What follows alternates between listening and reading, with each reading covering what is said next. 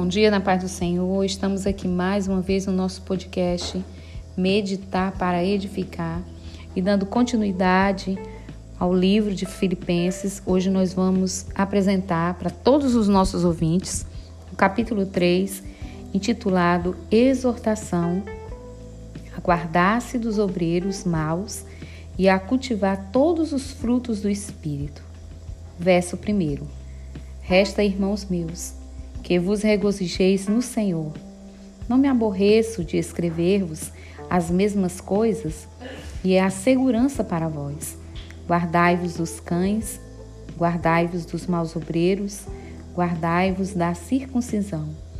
Porque a circuncisão somos nós, que servimos a Deus no Espírito e nos gloriamos em Jesus Cristo e não confiamos na carne.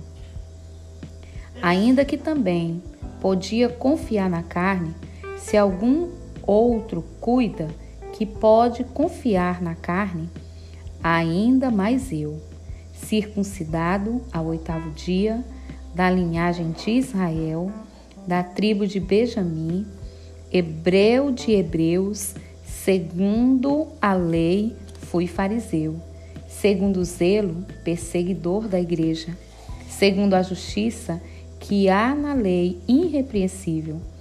Mas o que para mim era ganho, reputei-o perder por Cristo.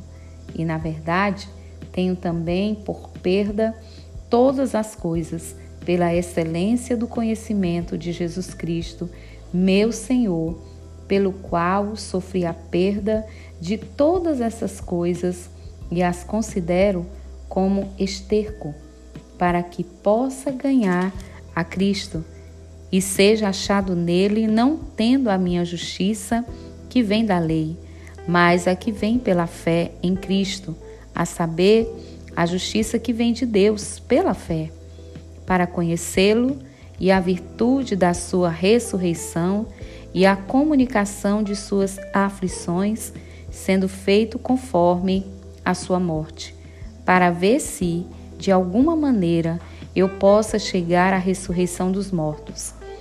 Não que já a tenha alcançado ou que seja perfeito, mas prossigo para alcançar aquilo para o que fui também preso por Jesus Cristo. Irmãos, quanto a mim, não julgo que haja alcançado, mas uma coisa faço e é que, esquecendo-me das coisas que para trás fico, ficam e avançando para as que estão adiante de mim, prossigo para o alvo, pelo prêmio da soberana vocação de Deus em Jesus Cristo, pelo que todos quanto já fomos perfeitos, sintamos isto mesmo. E se sentis alguma coisa de outra maneira, também Deus fulo revelará. Mas, naquilo a que já chegamos, andemos segundo a mesma regra e sintamos o mesmo. Sede também meus imitadores, irmãos, e tendo cuidado, segundo o exemplo que tendes em nós, pelos que assim andam. Porque muitos há, dos quais muitas vezes vos disse e agora também digo, chorando, que são inimigos da cruz de Cristo. O fim deles é a perdição, o Deus deles é o ventre, e a glória deles é para a confusão deles mesmos, que só pensam nas coisas terrenas.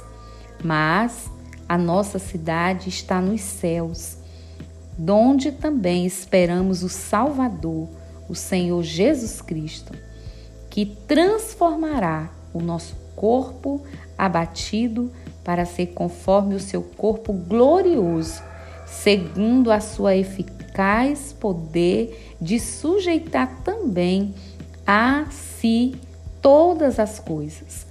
Então, meus queridos, eu apresentei aqui nessa leitura 21 versículos, né, detalhando, e mais uma vez o apóstolo Paulo enfatizando que devemos ser imitadores de Cristo, sofrendo as aflições com os irmãos, tendo o mesmo sentimento que houve em Cristo Jesus e não, lembra, e não esquecendo que os sofrimentos desse tempo passarão, mas um dia encontraremos Cristo e teremos o corpo transformado, glorioso para a sua glória. Que Deus abençoe a todos.